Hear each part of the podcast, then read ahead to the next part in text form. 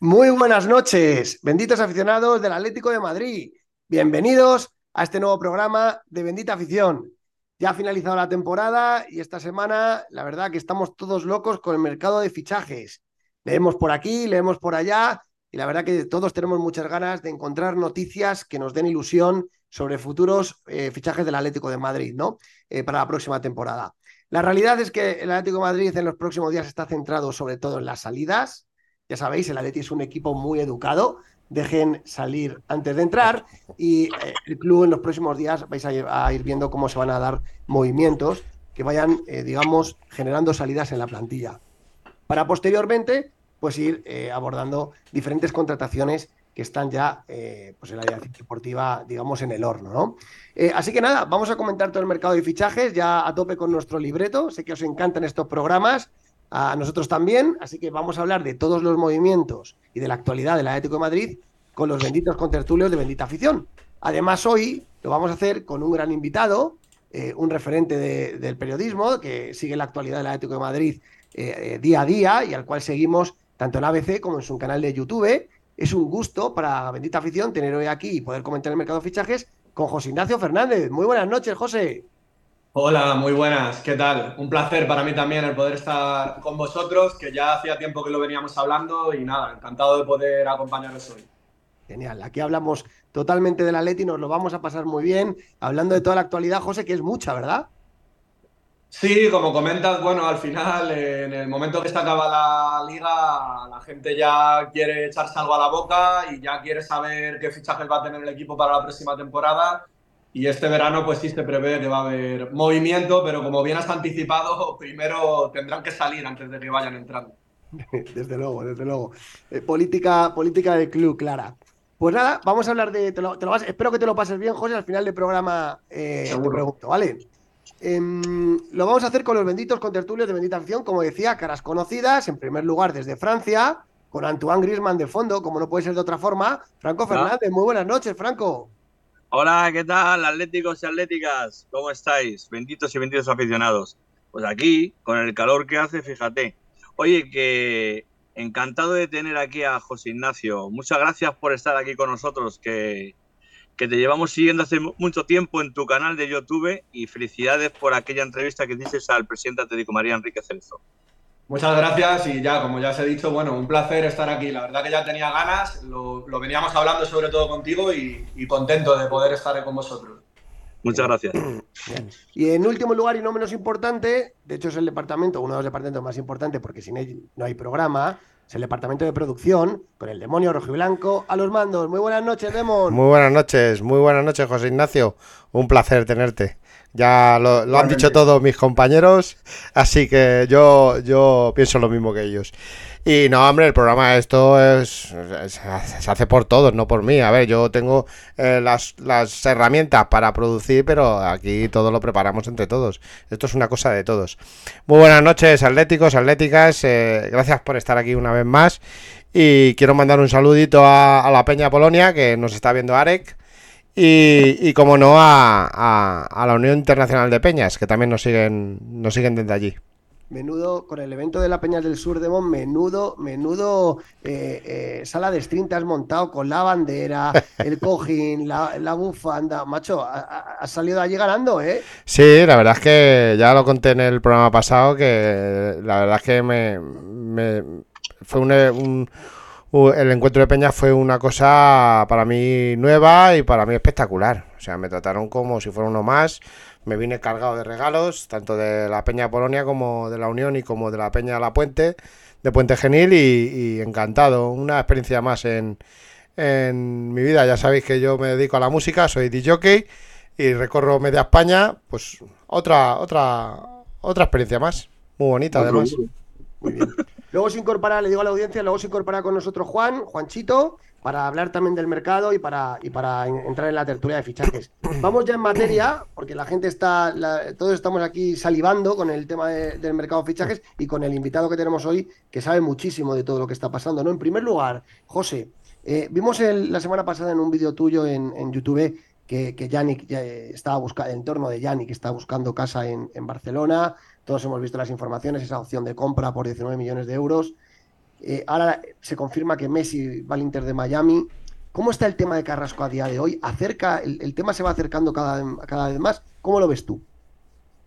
Bueno, pues a priori sí, el hecho de que Messi no vaya a estar en el Fútbol Club Barcelona y con la masa salarial que eso libera, que estaba por ver lo que iba a cobrar Messi, pero bueno, por mucho que se haya dicho gratis, lógicamente no iba a venir.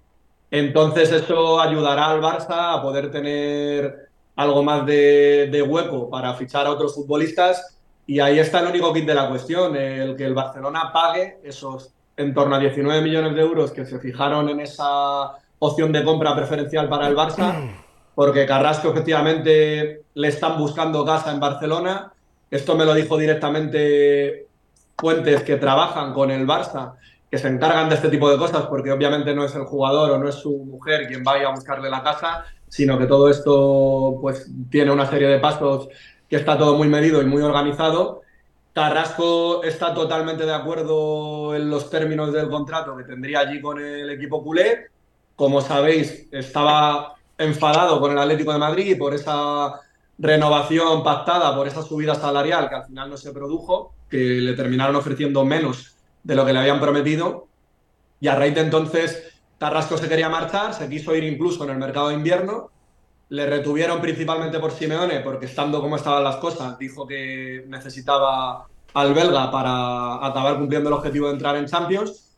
Y le contentaron con esa opción de compra firmada con el Barça, que fue un poco una manera de contentar tanto a Carrasco, que estaba enfadado, como al propio Barça, que estaba viendo que otra vez el Atleti en cierto modo se la jugaba que otra vez le daban a un jugador, entre comillas, gratis, como era Memphis, y querían sacar alguna contraprestación. Al final la contraprestación fue esta opción de compra y todo está encaminado a que Carrasco se va a ir allí. Lo único que podría frustrarlo es eso, que al final el Barça no terminara de poner el dinero porque el Atlético de Madrid lo que no quiere tampoco es regalarlo por un precio inferior al que se ha firmado. Vamos a ver también eh, cómo van los plazos, ¿verdad, José? Porque, bueno, todos hemos visto que Messi se ha decantado a irse al Inter de Miami porque el Barça ahora mismo para inscribir tiene unos problemas de la leche y no hace más que pedir plazo o tiempo para hacer sus encajes de bolillos, sacar, entrar y, tal. Veremos a ver si para el tema de Carrasco, para inscribirlo y demás, tienen, tienen esos plazos, porque a lo mejor ese tiempo quizás pudiera jugar a favor de una posible renovación del Atlético de Madrid, ¿o no lo crees?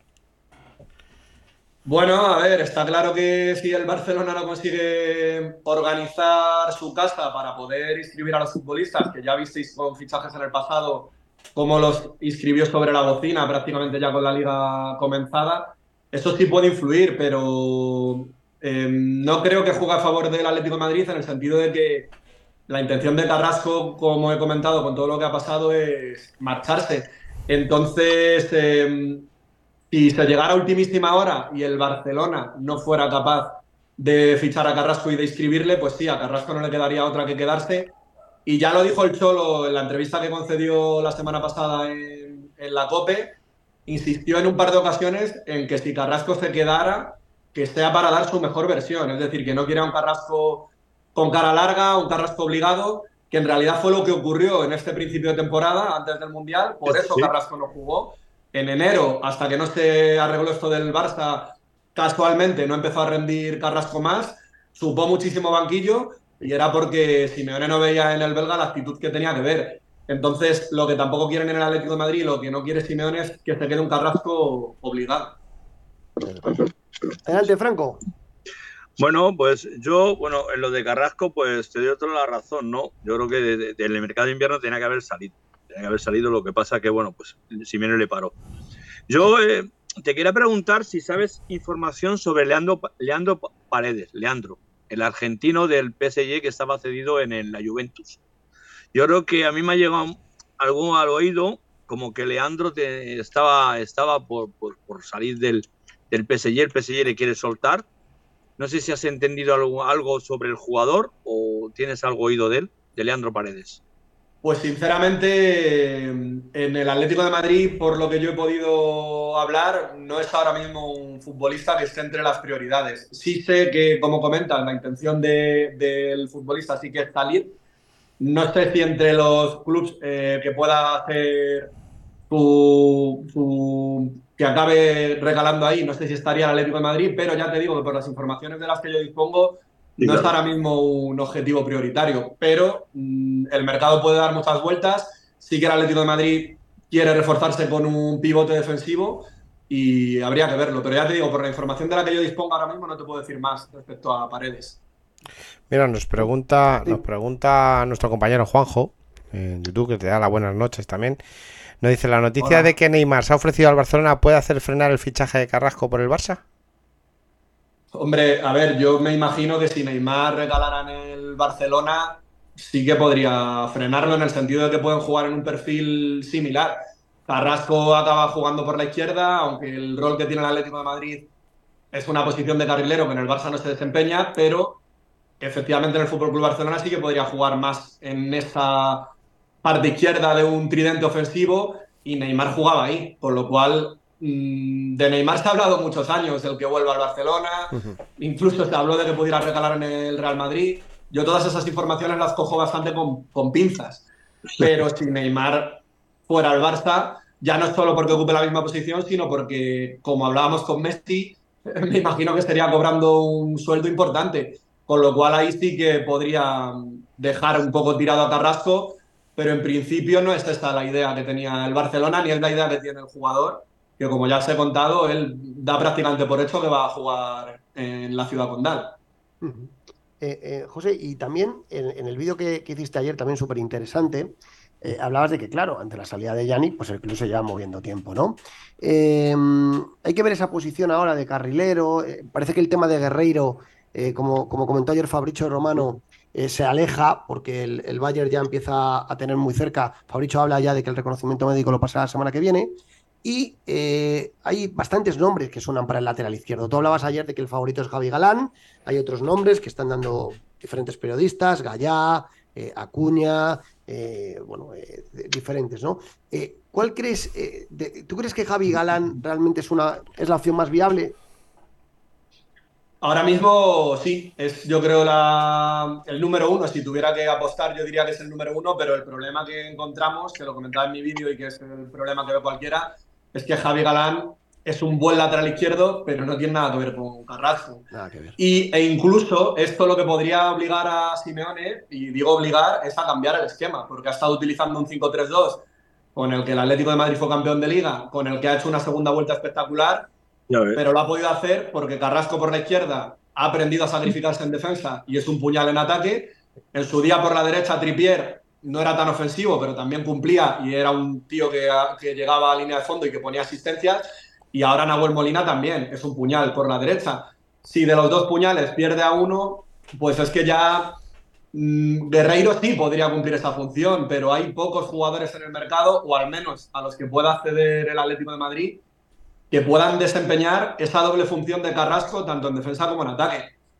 Entonces, si viene Javi Galán, se encontrarían con ese problema, que sí, como lateral izquierdo muy bien, pero en la faceta ofensiva no cumpliría y el Atleti tendría que pasar un 4-4-2 y quizá habría que fichar a otro jugador para colocarlo en el centro del campo por la izquierda, a dos tíos para hacer la función que hace solo uno, que es Carrasco. Es tremendo, es que en una temporada, podríamos decir, muy irregular de Carrasco, estoy de acuerdo con lo que dices, ha rendido solo después del Mundial, joder, son, son 11 eh, goles, no, 10 goles y 10 goles. Y 10 goles y 5 asistencias. Eh, en un jugador que solo ha jugado después del Mundial. La verdad es que eh, reemplazar a Yannick, es lo que dices tú, es, bastante complejo. ¿eh?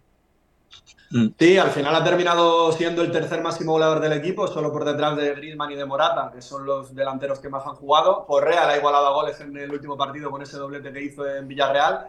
Pero luego es eso, Carrasco no solo son los goles, que ha sido su mejor año goleador desde que volvió de China, sino también las asistencias, que es un hombre que con el desborde que tiene te llega al área, te la pone y te da goles. Bueno, el, gol con Osasuna en aquella remontada de infarto que dio la liga, que termina marcando Luis Suárez, también es una jugada que hace Carrasco, que la termina poniendo atrás y que la mete Luis Suárez. Es un jugador determinante, desequilibrante, de los más desequilibrantes que tiene el Atlético de Madrid, porque el Atlético también tiene el problema de que tiene pocos jugadores que desborden, pocos jugadores que tengan uno contra uno. Eh, Joao era uno, ya no está, Carrasco es otro, si se marcha, pues eh, el jugador que dribla, que regatea, que se va, cada vez está más, más cotizado y porque es una especie en extinción en, el fútbol actual, cada vez hay menos. Entonces es un jugador que, bueno, que se ha firmado esta opción de compra con el Barça porque el primero que se quería ir es Carrasco, porque de lo contrario a mí me parece un error dejar salir al belga. eso está claro. Eh, en otro orden de cosas, hay un jugador que sonó para el Atlético de Madrid, eh, José, que era Anrabat. Ayer jugó, vemos que cómo jugó el partido, jugó un partido más o menos aseado. Eh, no le vi con, muy buenas maneras. Eh, pienso que está en el pistón de salida de la Fiore. Eh, ¿Tú crees que le vendría bien al medio campo del Atlético de Madrid? ¿Es un modelo que le vendría bien al esquema del Cholo Simeone? A ver, es un jugador que obviamente perfil solo tiene porque es un tipo con mucha raza, muy aguerrido, de lucha, de pelea en ese centro del campo, pero donde más destacó fue en el Mundial eh, con, Marruecos, en un equipo en el que todos trabajaban en conjunto, que todos tenían quizá un, un perfil similar. Y en el Atlético de Madrid actual, que, que en la segunda vuelta ha intentado virar un poco este tipo de fútbol, intentar hacer un juego más, más ofensivo, más vistoso, pues no sé hasta qué punto podría encajar, sobre todo también por lo que comentas, hablabas de partido aseado. En la Fiorentina no ha destacado como destacaba con Marruecos. Entonces, en el Atlético de Madrid sería quizá una incógnita ver qué rendimiento podría dar. Creo que es un jugador que sí que le gusta el cholo, que tiene perfil cholo, pero mm, si el Atleti quiere dar un salto de calidad, un paso más, pues no sé hasta qué punto sería el jugador idóneo, porque se estaba hablando de que el 5 que quería el Atlético de Madrid pues era un perfil Tiago, por ejemplo, o Thomas, que son jugadores que le daban más al Atlético de Madrid a la hora de salir, con más calidad. Entonces, no sé si sería el jugador ideal, pero, pero bueno, sí que es un, un posible fichaje del Atlético de Madrid y sí que es un futbolista que tiene en cartera aquí hay dos claves en este tema. Por un lado está el tema de Condovia, que está en la rampa de salida y que, lógicamente, como hemos dicho, dejen salir antes de entrar. Eh, Condovia está ultimando su salida a la Premier League, probablemente. Y, bueno, esos ingresos. Hoy comentaba también Mateo Moreto en relevo, eh, José, que, que, bueno, que Anrabat quiere venir a España, que tiene dos opciones, que son el Barça y el Atlético de Madrid, pero que la Fiore en principio pediría 40 millones de euros negociables, ¿no? Hasta, hasta 25 millones, ¿no? La verdad que parece un fichaje caro para que el Atlético de Madrid pueda abordarlo, ¿no? Bueno, la verdad que no conocía la cifra de los 40 millones, pero solo con oírla me ha entrado la risa. Primero porque la paga el Atlético de Madrid, que es inviable, y segundo por el futbolista que es, y tercero porque está en último año de contrato. Me sorprende muchísimo que la Fiorentina hable de ese precio estando en último año de contrato. la temporada anterior, quizá, o incluso si lo hubieran vendido en el mercado de invierno, que venía de pegar el pelotazo en el Mundial, pero creo que ahora esas cantidades son totalmente desorbitadas. El Atlético de Madrid ni de lejos va, a afrontar un fichaje por ese precio. Y lo que te digo, también me sorprende que la Fiore pida tanto porque acaba contrato y el año que viene se puede ir gratis. Eso es. Y otra cosa, a mí lo que, lo que me ha sentado mal ha sido lo de McAllister. Que McAllister se vaya a Liverpool, que nos los han virlado porque McAllister era un profil atlético de Madrid, pero claramente. Pero carísimo. McAllister, madre mía. Sí, bueno, sí he, leído a más gente en redes sociales que opinaba como tú, que estaba descontenta, que le daba un disgusto, pero bueno, al final es así. Por desgracia, los aficionados ven futbolistas que dicen este jugador es perfil atleti ¿por qué no van a por él? Y luego, pues el club igual los tiros van por otro lado. Hay mucha gente, por ejemplo, con Sergi Darder también en el español, que podría venir gratis y que también se tiran de los pelos diciendo, pero ¿por qué este futbolista en estas condiciones el Atleti no lo intenta? que ya en el pasado se habló mucho de Darder, también cuando el español bajó la vez anterior a segunda. Y luego al final, pues por unas razones o por otras, el club quizá no acaba apostando por jugadores que, que quizá el aficionado o incluso la prensa lo, lo, verían con un buen encaje en el equipo. Está claro. Mira, nos, nos, pregunta en, en Twitch Diego del Pino 2000, dice, si el Atleti vende a Joao, a la, eh, si vende a Joao, ¿la Juve podría aceptar pasta más Morata por Blaovic? Sí, de hecho, hoy, no sé si lo habéis visto, pero la propia Gaceta de los Sport ha publicado la posibilidad de que Morata vuelva a la Juve. Ha hablado de interés incluso del propio Morata, aunque mientras aquí en, en Madrid se, se, se, han dado informaciones todo lo contrario, diciendo que Morata querría quedarse y está dispuesto a bajarse el sueldo. En Italia hablan de que estaría dispuesto a bajarse el sueldo para jugar allí en la Juve. Pero sí, es una posibilidad. Blauvit no ha rendido en la Juve como se esperaba. Yo pensaba personalmente también que lo iba a hacer mejor de lo que lo ha hecho. El, el año pasado, en verano, yo habría apostado por un fichaje de Blauvit por el Atlético de Madrid, que creo que es un, perfil muy interesante, un 9 goleador, que al Atlético de Madrid sí le podría hacer dar el salto de calidad. Y seguro que la Juve estaría abierto a esa negociación, porque también tienen mucho cariño a Morata. La temporada pasada también tuvieron interés en que se quedara, pero un poco igual que el Atlético, pusieron un tope y dijeron de aquí no pasamos y el Atlético no quiso ceder para venderle, para regalarle, por decirlo de alguna manera. Pero yo creo que sí que hay opciones de que como mínimo exista esa negociación, porque a la Juve le interesa Morata y al Atleti le interesa Blaovic. Entonces, eh, habrá que ver, pero sí, ahí puede haber juego. Sí, yo creo que aquí, aquí hay dos cosas. Ahora hablaremos de Joao, pero por el tema Morata, eh, eh, todos sabemos que el Atlético Madrid le presentado una oferta de renovación a la baja, a Morata, muy a la baja, muy a la baja. Hoy ciertos periodistas hablan de más de un 40%, ¿vale? Y claro, el jugador se lo está pensando, lógicamente, ¿no? Entonces, eh, José, ¿tú no crees que puede ser ese movimiento del Atlético de Madrid una manera de, entre comillas, forzar a Morata a aceptar volver a Italia eh, para poder obtener un traspaso y poder ir a por el delantero top que quieren para acompañar a Grisman? A ver, sí, puede ser una manera de presionarle, pero al final Morata la temporada pasada a mí también me sorprendió que el propio Morata se quedara. Yo también eh, informaciones mmm, apostando porque se iba a marchar, porque prácticamente todas las partes eran lo que querían. Al final el futbolista acaba aquí y no va a decir me hubiera gustado quedarme en la Juve, obviamente. Pero la primera opción de Morata era quedarse en la Juve. La Juve quería que se quedara y el Atlético de Madrid quería hacer caja por él. Y al final el único motivo por el que se queda es porque no hay ofertas que satisfagan al Atlético de Madrid y por eso se acaba quedando. Pero la razón principal que debería mirar Morata, más allá de lo económico, es lo que va, lo que va a jugar con Simeone. Porque la realidad es que Morata no es un delantero que guste de verdad al Cholo. Y esta misma temporada se ha demostrado. Cuando vino Memphis, en cuanto que Memphis ha estado medio bien, en cuanto que cogió un poco la forma, Memphis ha sido el titular. Pero es que ya no es solo con Memphis, sino que antes de que llegara Memphis, lo he estado repasando antes de, de hablar con vosotros, porque sabía que íbamos a hablar del tema Morata, y quería comprobar exactamente en qué partidos le sentó. Morata fue suplente, por ejemplo, en el Atleti Barça, no estando Memphis todavía, Morata es suplente. Contra el Real Madrid, en los dos partidos de liga, en la Copa es titular, pero en los dos partidos de liga, tanto en el Bernabéu como en la primera vuelta en el Metropolitano, Morata es suplente. En Champions, en el partido en, en Brujas, que el Atleti también se la está jugando, Morata es suplente. Sí, señor. Ha puesto en muchas ocasiones la dupla Joao Griezmann, en alguna oportunidad, como el partido de, de Liga del Bernabéu, pone incluso a Correa por delante de Morata. Es decir, que a Simeone no le gusta, no le gusta Morata.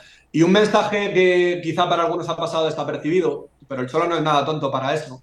Simeone, si os, si os dais cuenta y si ahora lo pensáis, en las últimas ruedas de prensa ha repetido en varias ocasiones que Morata al final ha cumplido su cifra, sus 12, 13 goles, y con esto Simeone no está elogiando a Morata, lo contrario, está mandando un mensaje al club de el 9 que me habéis traído ha cumplido los goles que mete él, 12, 13 goles, 14, 15, porque Morata nunca ha hecho una temporada de 20 goles.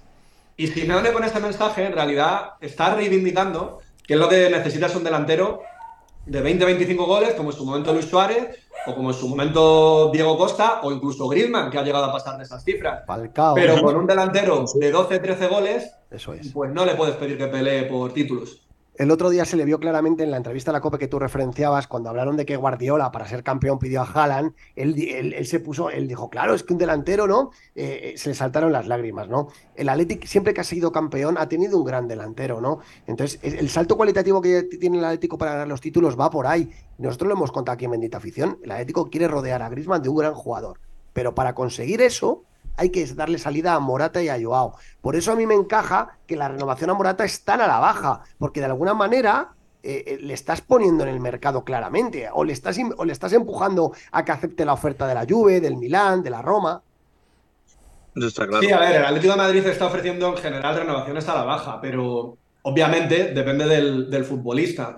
El año pasado renuevan en verano a Oblak y a Lemar y mientras que a Oblak no le bajaron el contrato y sigue ganando 10 millones de euros netos aproximadamente por temporada, es de los mejor pagados de la plantilla, a Lemar le dicen, bueno, si quieres quedarte, te ofrecemos la renovación, pero bajándote el sueldo, que Lemar también era de los mejor pagados, ganaba 7 millones de euros limpios por temporada, que era una barbaridad para el rendimiento que ha dado Lemar en el Atlético de Madrid. Y al final Lemar se acaba quedando con una rebaja pues similar a la que le están ofreciendo ahora a Morata, además del 40%, creo que ha renovado en torno a unos 4 millones de euros por temporada.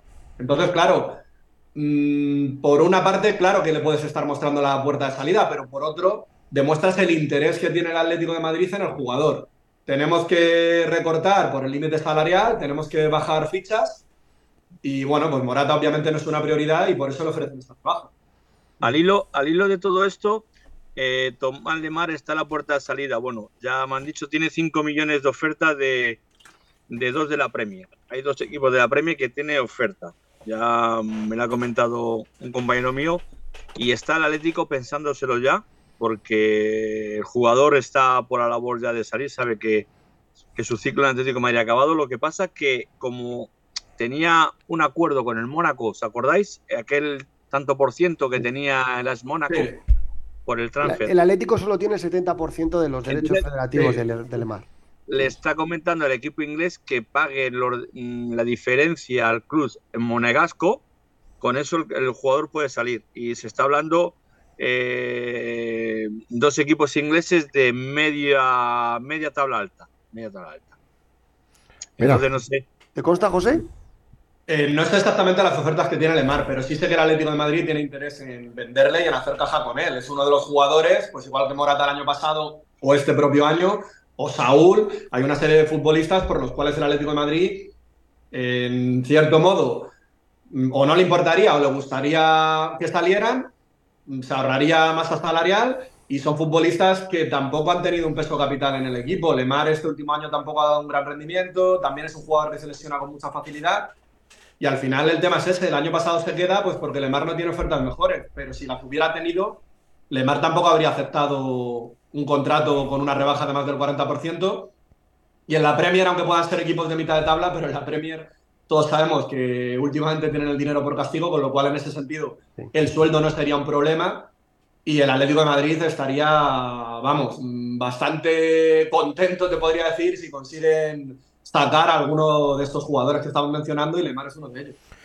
José, pero eh, ayer, por ejemplo, en, tu vídeo eh, me llamó la atención porque venimos de unos días en que el mundo del periodismo anda dividido por el tema Kangin. Eh, ya, sí. es muy curioso, ¿no? Hay periodistas que defienden, bueno, Tomeo Maura, incluso el Mateo Moreto, y luego Pedro Fullana el otro día fue muy, muy contundente también aquí. Y ayer vi tu vídeo, por cierto, todos los que no estéis suscritos, que supongo que seráis pocos, al canal de José, suscribiros, ¿vale? Em, eh, hablaban del tema de, hablabas del tema de Kangin en el que comentabas, perdonad, no, la puerta, por fin. Comentabas del tema de, de Kangin, perdón, mi hijo pequeño, que ha venido justo en el momento Kangin. Que em, comentaba José que tú ayer decías que el tema de Kangin no lo ves, que no hay interés real. ¿Tú crees que la salida de Lemar o Saúl pudiera cambiar la situación? Yo estoy en la línea un poco de. Las informaciones que me han llegado van un poco en la línea de lo que contaba el otro día con vosotros, eh, Pedro Fullana es que a mí, desde el club, me lo dicen desde tiempo atrás, que no, que es un buen jugador, que obviamente hay muchos futbolistas que tienen en cartera las direcciones deportivas de los equipos, que no voy a decir que, que Lee es un futbolista en el que nunca hayan pensado, pero la realidad es que no tienen ahora una intención de fichar a ese futbolista y no ha habido oferta por él. Aunque sé que se está publicando lo contrario desde algunos sitios, pero a mí también no tengo tan buenas fuentes en Mallorca como por ejemplo tiene el propio Pedro Fullana, pero también me dicen que es que no está habiendo oferta. Y me sorprende muchísimo que incluso ya no solo se hable de oferta, sino de incluir a Riquelme en la operación. En, propiedad, José, en propiedad. Claro. Es lo que más me sorprende de todo, porque se puede decir, porque aquí juegan muchos intereses. El propio, yo sé que el, el propio representante se lo ofreció al Atlético de Madrid en su momento, se lo ofreció. Y pueden ser los propios representantes los que tengan interés en decir que el Atlético de Madrid quiere fichar a Canin Lee. Pero de ahí a hablar ya de que entraría en la operación Riquelme, de que efectivamente lo quieren en propiedad, de si sería una opción de recompra por dos temporadas, es lo que me descoloca un poco más, porque no son las informaciones que yo manejo. Y, y Lee es un futbolista que, bueno, eh, si se pasara este 4-4-2 del que estamos hablando, si el Atleti se ve obligado por la salida de Carrasco, podría encajar en el perfil izquierdo del centro del campo, pero que en ningún caso tendría la función de carrilero que tenía Carrasco, porque aunque también ha crecido en, defensa en este último año en el Mallorca, pero no, yo no veo ni mucho menos a Canil Lee bajando a, su propio área a, tapar al extremo contrario.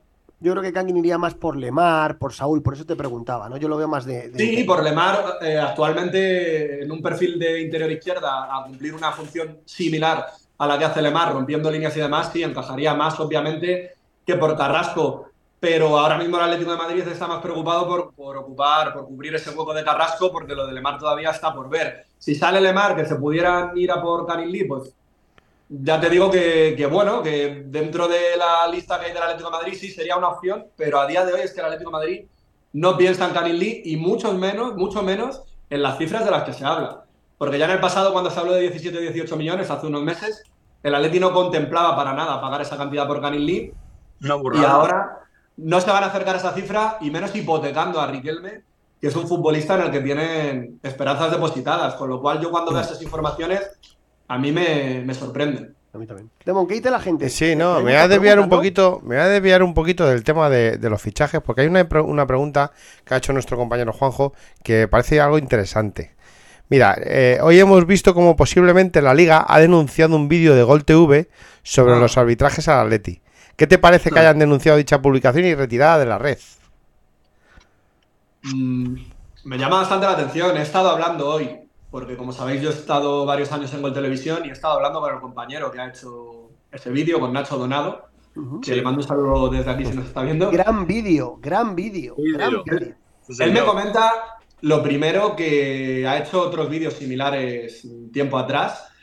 Lo de que ha sido censurado por la liga, Mm, yo no tengo esa información contrastada. No sé, lo he visto en redes, he leído eso también. Mm. Pero si estuviera censurado, la liga para esto es bastante rápida y lo he visto en un tweet en el que tenía ya miles y miles de visualizaciones. Y, me llama mucho la atención porque, de hecho, Gol Televisión es una de las teles, como sabéis, con derechos de la liga. Con lo cual, en ese sentido, no se suben contenidos a la ligera que puedan crear un, choque con la liga. Entonces, mm, lo de que esté censurado por la liga me llama muchísimo la atención, pero sinceramente ya te digo, no sé si vosotros tenéis otra información, pero a mí me cuesta creerlo.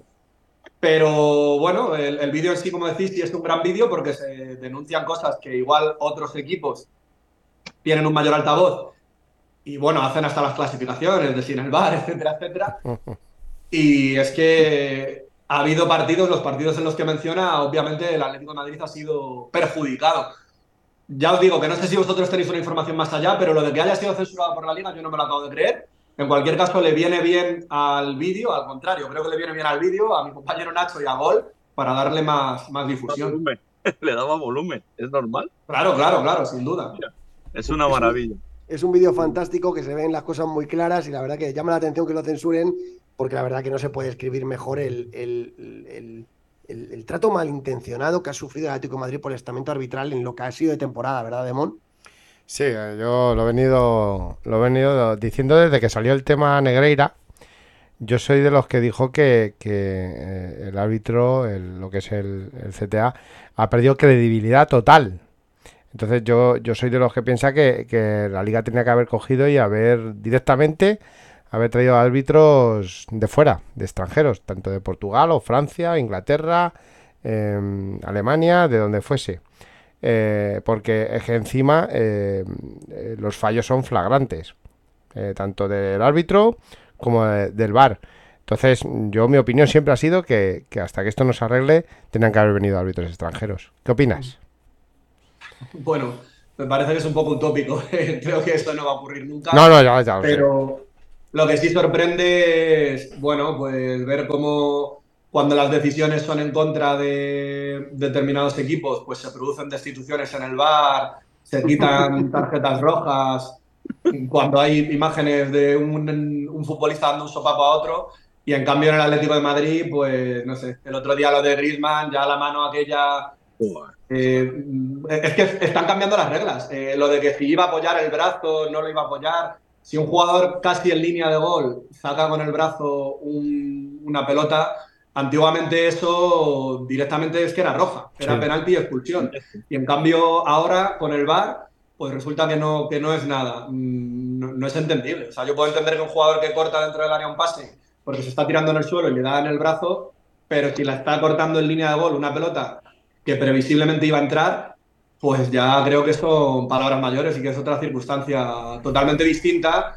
Y el VAR, desde luego, en el tema de las manos se está convirtiendo en una auténtica locura. Por más que los árbitros lo intentan explicar, y desde la federación en esto sí que han intentado hacer un ejercicio de transparencia, dando ruedas de prensa trimestrales, hablando del bagaje y demás. Pero las manos se está convirtiendo en una auténtica locura. Y, por ejemplo, me viene a la cabeza un penalti que le pitaron al Atlético de Madrid el Levante, no sé si fue el año pasado, una mano de Lodi, que la pelota está cayendo, le roza un poquito en la mano. Nadie la reclama porque ni los propios futbolistas lo ven. Una pelota que se iba casi al córner. Ese fue González Fuerte, José. Ese fue González Fuerte, José, lo recuerdo perfectamente. Llega al bar y dice, no, esto es penalti. Es que eh, con acciones como esas se están cargando el fútbol. Porque es pitar cosas que, no, que a nadie le entra en la cabeza y que los propios futbolistas los jugadores del Levante se quedarían sorprendidos diciendo, pero ¿y este penalti dónde ha salido? Pero lo, más, lo más lamentable, lo más lamentable es que solo ocurre en España, porque en Inglaterra no se oye nada, en Francia no hay nada, en Portugal no hay nada de estas cosas. Solo es en España. si la prueba la tienes ayer en la final de la conference, el, el tío arbitral era español, del Cerro. ¿Sabes qué hizo? ¿No lo visteis el partido? No lo vi, no lo vi. ¿No? Pues el penalti, el penalti que pita por la mano tiene que ir a verla al bar. Al ver al bar, porque al principio no da mano. Y es mano clarísima. O sea, da con la mano de, de, balonmano y al final la, pita. Pero es que eh, eh, hubo un lanzamiento de, vasos de plásticos en el córner al jugador eh, marroquí de la Fiorentina, del lado de los ingleses, para el partido el sangra el tío y no se le ocurre otra cosa, es que es, alucinante. Y bueno, pues estaba el extremeño también allí dando órdenes, no sé cómo, pero vamos, es que yo no creo que vayan a pitar mal los hábitos españoles. O sea, los sí, de eso sí me había enterado. De eso último sí me había enterado. A ver, al final el VAR es verdad que no se está aplicando en España de la mejor manera, porque ha salido mucho también los datos de esas comparaciones estadísticas por una diferencia abismal entre las expulsiones en la Liga y en la Premier al final el VAR se supone que estaba para ayudar, no para, en cierto modo, perjudicar o endurecer determinadas, determinados castigos. perdona, José, para ayudar a algunos. A otros no ayuda. Bueno, debería ayudar a todo el mundo. El, solo sigue siendo un defensor del VAR. La excepción. La excepción. No, no, yo también, yo también, pero. También en la COPE, que antiguamente, pues ir eso al Bernabéu, al Camp Nou, él, él incluía también al Calderón que no te iban a pitar un penalti en la vida y que el VAR en ese sentido eh, ayudaba a, impartir más justicia, pero es verdad que en determinadas ocasiones no lo hace. Yo, por ejemplo, con el fuera de juego, me llevo las manos a la cabeza cuando pitan un fuera de juego por medio centímetro. Eso es lo que toda la vida ha sido estar en línea. Yo entiendo que el VAR tiene que ayudar a, si de verdad un jugador está adelantado y lo ve el VAR, pues que anulen un gol. Pero si está adelantado por un hombro, por un dedo, eh, por dos centímetros, me parece ridículo. Eh, vamos, a, al tema fichaje, y, quería comentar esto del tema Joao, José. Em, hoy me han contado a mí que, que Joao Félix está ya medio colocado y que a partir de la semana que viene se va a empezar a saber su destino. Se habla de tres equipos que, me cuentan a mí, Paris Saint Germain, Arsenal y Manchester United. eh, al parecer, eh, al final la fórmula podría ser meter un alto porcentaje de variable en el importe final de la operación, ya que los equipos no están muy dispuestos a dar los 80 millones o 90 así eh, alegremente al Atlético de Madrid. ¿Qué, qué, qué informaciones tienes tú en relación al tema de Joao y cuándo crees que se puede resolver el tema? Bueno, yo creo que el tema van a hacer todo lo posible porque se resuelva antes de que comience la pretemporada del Atlético de Madrid, que la fecha de incorporación es a primeros de julio. Hablo de memoria, no sé si es el 11 de julio, cuando tendría que incorporarse El 8, Joao. el 8. El 8. ¿El 8? Vale, el El 8. ocho. Pues sí, me ha, me ha bailado los, que, por tres los que juegan en selección es el 11, ¿eh? Entonces no sé si... El 8, el no sé primer si equipo se incorpora el 8. Bueno, eh, en torno al 8, el 11 de julio, la idea en la que van a trabajar todos y Jorge Méndez también es en la de colocar a Joao antes de que llegue esa fecha. Me sorprende que haya algún equipo que vaya a pagar ese traspaso ni con variables ni sin variables, que vaya a llegar a esos 80 millones de euros teniendo en cuenta que Joao se ha devaluado muchísimo en el último año. En el Atlético de Madrid le sentó Simeone, pues no sé si fueron en 10 partidos, en 8 consecutivos estuvo en el banquillo, en algunos ni siquiera jugó ni un minuto, y luego se ha ido al Chelsea con el convencimiento pleno de que ahí la iba a romper, y al final ha terminado también como suplente en Londres, entonces la gente no es tonta, eso lo ve, y también es una oportunidad para ellos de pescar en río revuelto y decir...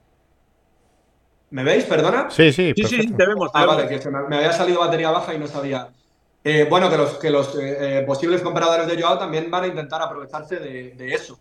Y si pueden tener una opción de una cesión, como ha tenido el Chelsea, para ver si el futbolista funciona y luego ya quizá dar el paso de, de pagar un traspaso, pues van a intentar agarrarse a ella. Entonces me sorprendería mucho que Joao termine saliendo del Atlético de Madrid este mismo verano por un traspaso por una cifra alta, porque el Atlético de Madrid es eso, no lo va a querer vender por menos de 80 millones de euros porque hace cuatro temporadas que costó más de 120 millones un chico que tiene 23 años todavía. Entonces, lo que es seguro es que no va a seguir en el Atlético de Madrid esta temporada y menos mientras esté el Cholo Simeone. Es un jugador que fue una gran apuesta eh, casi personal, te diría, de Gil Marín y sé que a él también le va a costar desprenderse de manera definitiva de Joao. Entonces es que quizá al propio club, al propio Gilmarín, le podría interesar esta cesión para ver si se revaloriza y el año que viene otro club paga más y para ver, quién sabe, Simeone ha enderezado mucho la situación y su propia posición en el club. Pero este año estuvo muy cuestionado cuando se fue al parón del Mundial. Es el último año de contrato de Simeone, todavía no ha renovado. Una cesión quizá le puede interesar al propio Atlético de Madrid para ver el año que viene qué pasa con Joao y con Simeone. Que a día de hoy todo el mundo diría, no, no, Simeone va a seguir y Joao no tiene sitio. Pero bueno, el fútbol da muchas vueltas, entonces una cesión a lo mejor podría interesar a todos. A ver, José Ignacio, o sea, José, eh, te quería preguntar por la portería. ¿Mamardipilli o Mono? ¿Mamardashvili o Bono? Sí. Eh, bueno, si yo me tuviera que quedar con uno, con Bono, pero me parece que mientras siga Black, no creo que vaya a venir ninguno de los dos. Y como portero suplente, si se marcha Garbage, Pues eh, no te sabría decir, porque han salido muchos nombres. eh, en su día vi incluso la posibilidad de Keylor Navas, que se hablaba, que podría ser bueno, un, un perfil en cuanto a portero ya mayor, que viniera a tener un retiro dorado sabiendo que no va a jugar.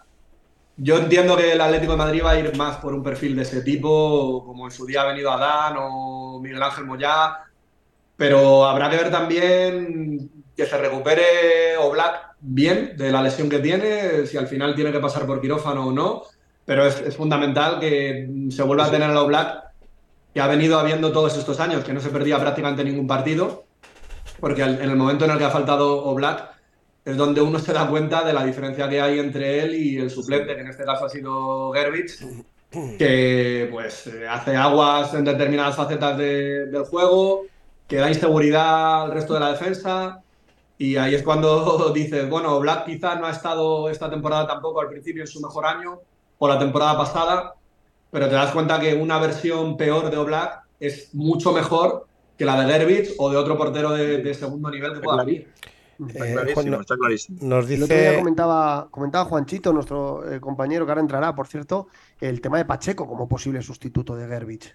Sí, sí, sé que ha sonado también. Mira, Pa- Pacheco sí podría ser una opción más probable. Creo que sí podría ser un perfil más que se adaptara a lo que está buscando el Atlético de Madrid y que él mismo pudiera asumir ese rol de suplente, porque no cualquiera va a venir al Atlético de Madrid a la portería sabiendo que quitarle el puesto a Black es prácticamente imposible. Y es que el Atlético de Madrid, la idea que tiene es esa también, un portero que cubra el hueco de Black, no que venga a competirle el puesto. Dale, Demon. Sí, nos pregunta Juan Futre que si se sabe algo de Arnau. Pues Arnau se ha enfriado bastante la cosa. También el otro día lo veía a Pedro Fullana que comentaba con vosotros que al propio Arnau le han recomendado, entre comillas, que quizá venir al Atlético de Madrid estando en Abuel Molina no sea la mejor opción para él. Y es que para el propio Atlético de Madrid, con Arnau es un jugador con muchísima proyección, jovencísimo. Se estaba hablando de un posible traspaso de 20 millones de euros. Y el Atlético de Madrid ya invirtió la temporada pasada una cantidad alta en el lateral derecho, que no es un puesto en el que se suele hacer mucho desembolso. Y, se hizo este desembolso por Nahuel Molina, que era una petición expresa de Simeone, porque venía de salirse en el Udinese. Y este año al final le ha costado mucho adaptarse. También no sabemos hasta qué punto ha influido todo el tema del Mundial que lo tuviera en la cabeza, pero Nahuel Molina en la recta final de- del campeonato ha sido el Nahuel Molina que el Atlético de Madrid fichó, por el que apostaron, por el que hicieron ese desembolso. Ha marcado cuatro goles en los últimos diez partidos, siendo un lateral derecho, que este es lateral, aunque juegue de carrilero, pero eh, es un, un defensa realmente. Cuatro goles eh, en diez partidos en un defensa son unas cifras que te las firma casi Morata. Entonces, venir a competir con Nahuel Molina, creo que, que, como decíamos antes con Oblak, también hay que ser valiente y al propio Arnau le cortaría la progresión y el propio Atleti no va a pagar ni 20, ni 15, ni 10 por un suplente de Molina. Lo A que- ver. lo- lo- lo- un momentito, Franco, lo que, lo que el club busca es, es alguien que dé aire a Nahuel, porque claro, Nahuel desde el parón del Mundial lo ha jugado todo, pero claro, el año que viene con cuatro competiciones, cuatro, porque también jugaremos la Supercopa de España, pues evidentemente no puede jugar todos los días, entonces se necesitará un perfil válido, porque Doherty no ha convencido a Simeone tampoco, un perfil de un jugador eh, válido que pueda dar ese aire, ¿verdad, Nahuel? Y el Atlético de Madrid lo que tendría que fichar es un lateral de garantías que efectivamente eh, evite también que tenga que jugar ahí Marcos Llorente, porque es una posición que no le gusta nada y que el propio Simeone ha reconocido que es sacrificarle el que tenga que jugar ahí y esta misma temporada ha tenido que jugar muchos partidos ahí. Pero claro, al final si traes un parche como Doherty, que es poner un tipo ahí, pero que no convence para nada a Simeone y que ¿cuánto ha jugado Doherty? Dos ratitos, eh, Diez unos minutos en total, yo creo. Entonces, es que no es la opción. El año pasado también con, con Daniel Vaz, que era otro perfil de futbolista, porque aunque había jugado ahí en el Valencia, pero no es un lateral derecho. Y al final, después de la lesión, tampoco terminó de convencer al Cholo porque no le dio ninguna oportunidad. Lo que al Atleti le hace falta es un lateral que de verdad, el día que no esté Molina o el día que haya que rotar a Molina, Simeone le vaya a poner. Porque si traes uno para decir, sí, tengo un lateral derecho suplente, pero si no va a jugar nunca, no tiene ningún sentido. Ujú. Eh, Mm. Franco, ahora te doy paso. Vamos a recibir a Juanchito, Venga. Juan, que se incorpora esta noche con nosotros. Buenas noches, Juanchito, ¿qué tal? Hola, buenas noches, ¿cómo estáis? Hoy has llegado ¿Qué al final Juan? Y hemos hablado de ¿Qué casi pasa, todo ya, ¿eh? Ya, ya, ya. A ver, a ver qué Pero le bueno, espero, espero que me, dejé, me, hayáis dejado guardada la pregunta que os dije. Que además, No, la, no. respuesta, además la, respuesta, la respuesta él ya la sabe. Porque me lo ha contado a mí varias veces, pero quiero que os lo cuente a vosotros también. Porque es un tema del que se ha hablado muchas veces. Y quiero que cuentes la intrahistoria que me has contado tantas veces de la no renovación de Diego Godín. Ah, bueno, ya lo estaba cebando tanto que digo, a ver si me va a preguntar algo difícil. Ah, no, no. Digo, eso te lo he no- contado muchas veces, igual no está la no sé si, no sé si nuestros, todos nuestros amigos lo han, lo han te- han tenido la oportunidad de escucharlo y creo que es interesante y también para que la gente sepa un poco cómo, cómo funcionan las cosas en el club, cosas que pueden pasar, que a veces hay cosas que están, pero que de repente surgen cambios y, y todo cambia y que conste que no ha llegado tarde por el partido, ¿eh? Conste que no ha llegado tarde por el partido, pero que si no lo sabéis, Uruguay está en la final del Mundial Sub-20, se ha clasificado esta noche a ganar Israel y ahora espera por el rival de que pueda salir entre Italia y Corea y ahora vamos a ver qué, qué pasa con eso y por eso, por eso, por eso me he vestido de gala, tenía que venir de gala con la, con la celeste. Enhorabuena, enhorabuena. Gracias, pero bueno, todavía, yo. todavía, todavía no hemos ganado nada. Estamos en Bueno, la final ya es importante. Ya es un gran. Cuéntanos Eh, si quieres. Eh, Giorgio. Cal- Scalvini está ahí. Giorgio Scalvini. Está Giorgio Scalvini, ¿no? En la, en la sub-20, ¿no? No. ¿Giorgio Scalvini está en la sub-20 de Italia? Ni idea. Sí. La verdad es que mira, le acabo de preguntar hace un rato a Mateo, que sinceramente también tengo mis dudas que sepa algo, eh, qué tal es la selección italiana sub-20, si la sigue o no, porque yo no tengo ni idea, no, la he visto en, to- en todo el mundial. O sea, no, no sé qué jugadores tendrá, tendrá Italia. Pero que evidentemente- No nos desviemos, que estaba interesante lo de Godín. Cuéntanoslo, Sí, lo de Venga. Godín. Vamos, Bueno. vamos al, tema, al tema de Diego Godín. A ver, al final lo que ocurrió con Godín fue un poco similar a lo que está ocurriendo ahora con Carrasco. A mí en ese momento no estaba trabajando directamente en los medios, porque en ese momento estaba dedicado más al tema de, de política, estaba de jefe de prensa en un ayuntamiento, pero sí que estaría eh, ligado lógicamente a todo lo que tiene que ver con el periodismo deportivo y escribí el libro de la biografía de Godín, con lo cual con él me une una relación en la que, bueno, pues lógicamente le tengo mucho aprecio y me dolió la manera en la que le trató el Atlético de Madrid. Primero porque creo que por el rendimiento que dio en el Atleti durante nueve años ganó un trato, pues no sé si preferencial, aunque mucha gente dice, bueno, también a Gaby le renovaban año a año, o a Fernando Torres se le ofreció año a año, pero con Godín al final, lo primero se le ofreció un, un salario mejor del que terminaron materializando en la, en la última oferta. Fue exactamente lo mismo con Carrasco. En un primer momento le hablaron a, a Godín de una mejora de contrato, y cuando el tema se fue dilatando en el tiempo, él vio cómo iban renovando por el camino a otros compañeros más jóvenes, como fueron los casos de Jiménez o de Lucas Hernández. A ellos se les renovó mejorando el contrato, porque bueno, es entendible, eran chicos muy jóvenes. Godín ya pasaba de los 30, pero claro, el, problema de todo esto es cuando se le promete algo al futbolista y luego no se cumple.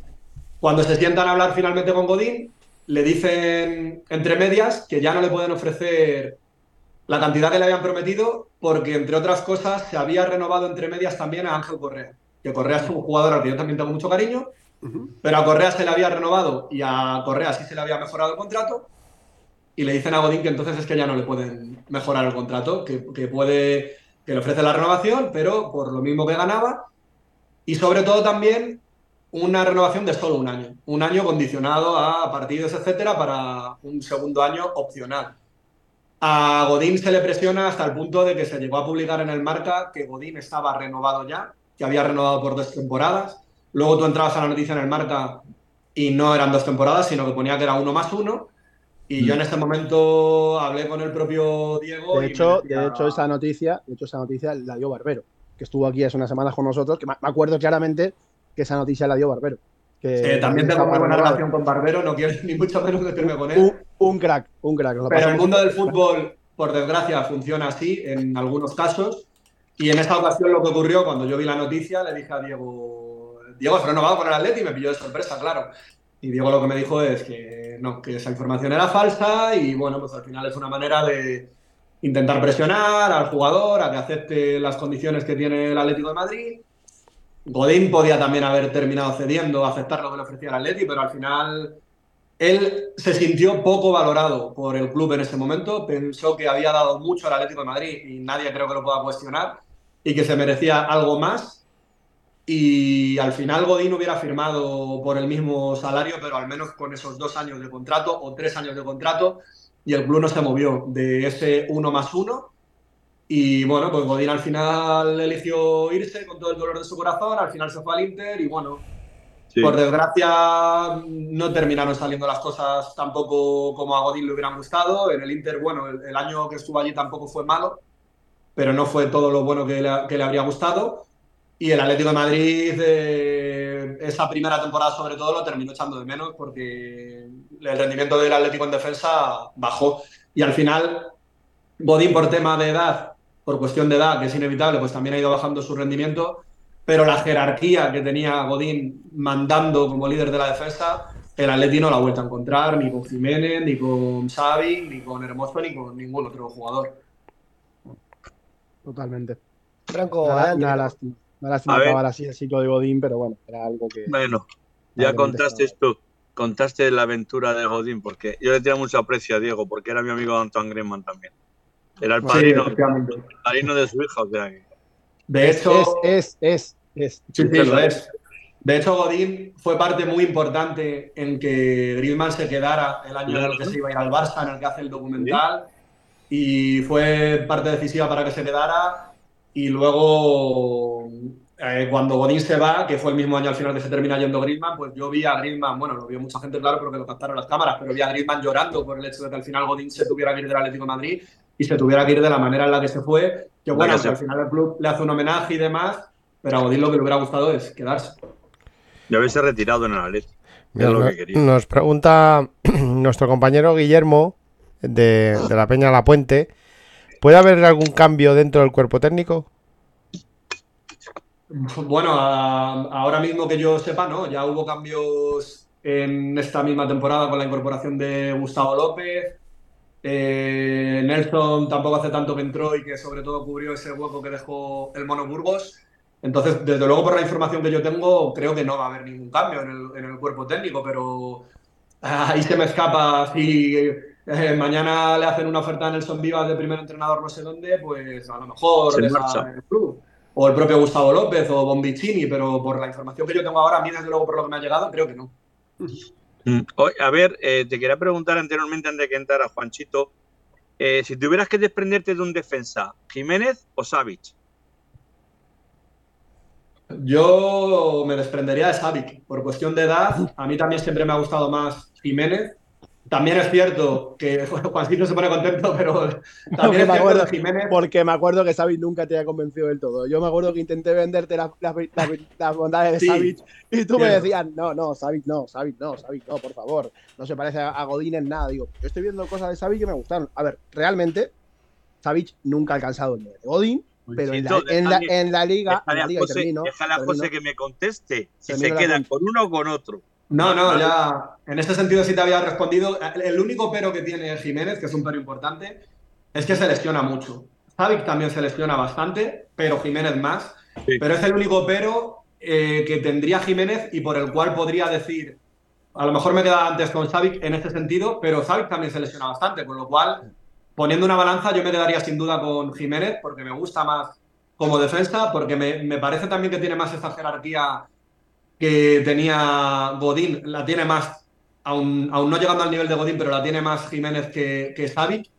Y lo que comentaba antes eh, Juancito, a mí Savic me gusta como futbolista, pero creo que Savic lo que no tiene es este carisma que sí tenía Godín y que también en el mundo del fútbol, para llegar a ser ídolo, hace falta. Savic no es un jugador que llegue a la grada, que la gente se vaya a comprar la camiseta de Savic y, y, y- y Godín, este, este carisma, eh, este aura de, de ídolo sí la tenía. Y A ver, yo es que me de- río, de yo es que me río, yo es que me río porque, claro, yo a Savic sí que lo he considerado como un tío con mucho carisma y el contrario, que sí llega aparte de la grada, porque la, la grada realmente a Savic quiere mucho. Y en la liga, el año que ganamos la liga, quizá eh, muy poco, pero vi cosas de Godín en Savic. O sea, aquí hay yo veía hay- ese liderazgo. Pero es hay un tema opinión importante. personal, ¿eh? Pero, Juanchi, en temas de. En, en claves de contrato, hay, hay un, hay un tema importante. Savic acaba el año que viene, ¿vale? Sí, Eh, exacto. Savic acaba en junio del 24, le queda el último año de contrato. Jiménez eh, se alarga un poco más, hasta el 25. Y, y bueno, el tema de Savic, yo no lo acabo de ver claro porque tiene 32 años. Ojo que como este verano se si alguien le haga una oferta de, de- de un contrato que pueda ser ya su último gran contrato, yo, ojo, ojo Savic, ¿eh? yo, no- yo no, no grabaría a fuego su continuidad, ¿eh, José? No, no, no, es que es una posibilidad. En el club incluso se han llegado a plantear también la propia continuidad de Jiménez, pero como dices, tiene más años de contrato, es más joven y, y creo que en una hipotética salida estaría antes Savic en la, en la rampa de salida que, que el uruguayo. Pero Savic está muy a gusto aquí, es un jugador también del agrado de Simeone pero entran esos condicionantes. Mm, último año de contrato con 32, el Atlético de Madrid como mucho le va a ofrecer renovar por un año y efectivamente si puede firmar un último gran contrato que a alguien le Ujú. venga y le ofrezca tres temporadas y, a- y además a lo mejor le ofrezca más dinero de lo que ganan en el Atlético de Madrid, pues sí, no es descartable que Savic en este mercado de, de verano se pudiera ir y de hecho eh, entre las interrogaciones que tenía yo de la plantilla del Atlético de Madrid, jugadores con esa interrogación de poder marcharse, Savic es uno de ellos. Mira, al hilo, al hilo de, de los, de los centrales y tal, nos pregunta Juan Manuel aquí en YouTube, eh, eh, Suyuncu, ¿qué tal? Mm, ¿Lo ves como titular? Pues habrá que ver en qué estado de forma llega, por el ritmo de competición que le falta de este último año que no ha jugado, porque en el momento que se negó a renovar allí ha dejado de jugar y eso es un condicionante importante, pero creo que Soyuncu tiene nivel de si está a su máximo nivel como ha demostrado en la Premier, sí le puede pelear el puesto de titular tanto a Jiménez como a Savic. Que al final termine siendo titular dependerá también de lo que vea Simeone y, como digo, sobre todo de lo que tarde en alcanzar ese ritmo de competición que ha perdido. Pero creo que sí que es un central que puede competirle el puesto y que puede hacerse con el, con el sitio de titular en el centro de la defensa del Atlético de Madrid y mucho más si juega con tres centrales. Otra cosa es si el Cholo vuelve al 4-4-2, que ahí ya sería un problema porque es un hueco menos. Pero habiendo tres centrales, sí que puede ser titular en el Atlético de Madrid. Pero tú no, crees, tú no crees que no conociendo la liga nuestra, el jugador es un melón sin saber cómo va a salir, si va a salir dulce o agrio o a Bueno, en, cier en cierto modo. Es un riesgo que corre el Atlético. Sí, en cierto, en cierto, modo, para todo futbolista que debuta en la Liga Española, eh, hay que ver cómo se adapta. Pero, por ejemplo, Felipe, cuando vino, mm, yo te diría que prácticamente su primer año en el Atlético de Madrid fue el mejor. Luego sí. fue cuesta abajo. A mí Felipe es un jugador que no, realmente nunca me ha terminado de gustar, pero el primer año de Felipe en el Atlético de Madrid creo que fue su mejor año, con lo cual se adaptó muy bien a la liga. Entonces no lo, no lo puedes saber. Y es, Eh, uh -huh. y es un riesgo de agente libre, es decir, Claro. Sabéis que el Atlético de Madrid con el tema de los agentes libres no le gusta mucho dar primas de fichaje, no es de los clubes que más pagan. y, pero, ya, pero ya Soyuncu se ha preocupado de negociar un buen salario, de un buen salario, Soyuncu, pero la firma de fichaje ha sido baja. O sea que el riesgo del, del fichaje para el Atlético de Madrid no es demasiado, ¿eh, Franco? No es demasiado. Últimas dos preguntas y nos vamos, que, que, hay que dejar a José que cene, ¿eh? Venga, Juanchito. Vale, te voy a hacer una que, que, te, que te quiero hacer. ¿Has hablado con Diego ¿Le has preguntado a Diego sobre Santiago Mourinho? Ah, jugador en la misma posición, además. Pensaba que me ibas ¿No a preguntar. No, no, no, no. Eso, si se iba nacional. Que no, no, no. Eso, eso, es un tema, eso es un tema nuestro que ya te lo preguntaré en privado. No, no, no, no, no. Vale, vale, vale. A ver si Diego, porque Diego, claro, como central que es y como conocedor de la selección uruguaya y como Cierto. conocedor del campeonato, a ver que si ha visto algo de Santiago Mourinho y si le gusta. Y por otra parte, también, una pregunta más, eh, ¿es verdad que él ha recomendado a Valentín Gómez de Vélez Sarsfield? Pues eh, siento que te voy a decepcionar en ambas respuestas, porque no lo sé, en ninguna de las dos. No lo sé. Vale. No he hablado con él sobre el tema de Mourinho, pero te prometo que le voy a preguntar. Y vale. de hecho es que Diego ahora está más preocupado por su futura paternidad, porque va a ser papá este mes, en junio, Hombre. va a tener una niña, Hombre. va a ser padre por primera vez. Y ahora mismo Diego está más centrado en esto que, que, en otras cosas, la verdad. Pero fíjate que por Mourinho efectivamente le podía haber preguntado, porque como bien dices, compatriota y jugando en la misma posición, pero no he llegado a tener esa conversación con él. Y respecto a la segunda pregunta, tampoco, lo siento, pero no es un tema que, con el que haya hablado. Pensaba que me ibas a preguntar por lo de Nacional. Que, bueno, lo de Nacional, bueno. lo de Nacional es una opción que hasta final de mercado va a estar ahí. Hasta final de mercado va a estar ahí porque hay gente de Nacional que quiere recuperar a Diego Godín pero depende también de que haya salidas, del tema. No sé si a lo mejor la paternidad de Diego tiene algo que ver con que quiera que la niña nazca en Uruguay y por eso a lo mejor también se plantea el volver a Uruguay, pero eso es un tema que, claro, aquí no, no le va a preguntar, evidentemente. No, eh, con Vélez eh, termina contrato este año, con lo cual eh, sí. está abierto el futuro a ver dónde podría recalar y, lógicamente, a Godín sí le gustaría la posibilidad de acabar su carrera en Uruguay. Pero lo que te digo, de los otros dos temas, te prometo que lo de Mourinho sí que se lo voy a preguntar por interés propio ya, de, ya. de, ver qué piensa Diego sobre él. Anda, anda. Última pregunta, Franco, venga. Bueno, yo dos en una. Yo, eh, si el Liverpool viene con 40 millones para Llorente, ¿tú lo soltarías? Uf, pues no lo sé, la verdad. Mm, pienso que el Atlético de Madrid, que es lo que interesa, lo que haría el Atlético de Madrid y no yo, por 40 millones posiblemente sí soltaría a Llorente. En mi caso, la verdad que sería como mínimo para pensárselo, porque Marcos Llorente, el año que hizo en la liga fue estratosférico, fue increíble el rendimiento que dio, tanto a nivel goleador como de asistencia, será un puñal. Pero estos dos últimos años no han sido iguales. También Llorente, por desgracia, es un futbolista que ha demostrado ser más frágil estos dos últimos años eh, muscularmente, se ha lesionado más de lo que se lesionaba en el pasado y aunque sigue teniendo esa potencia y ese desborde, pero luego ya no ha tenido esa suerte con el gol y luego cuando ha llegado a línea de fondo no siempre ha tomado la mejor decisión, no ha sido tan, tan decisivo a la hora de dar asistencias.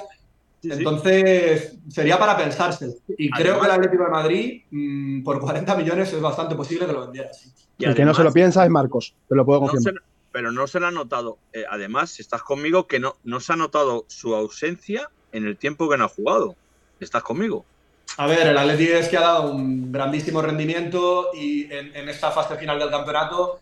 Y algo que se ha comentado y que puede que tenga parte de, de cierto es que Llorente, como juega pegado a la banda, tapa también las subidas de Nahuel Molina. Sí. Ahora cuando el Atlético de Madrid no ha jugado con Llorente y ha jugado a lo mejor con un futbolista más como interior, como pueda ser por ejemplo De Paul, deja todo el carril a Molina y esto ha hecho que se vea más el caudal ofensivo de Molina. Entonces, pues sí, es que sería una cosa para pensársela. ¿A que sí?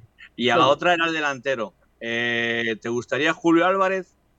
Julián. Sí, me gustaría, sí me gustaría, pero creo que ahora mismo Descartado. no entra en las quinielas, efectivamente. Descartado. Eh, también, también me gustaría Blaovic, que lo hemos hablado y creo que podría haber más opciones.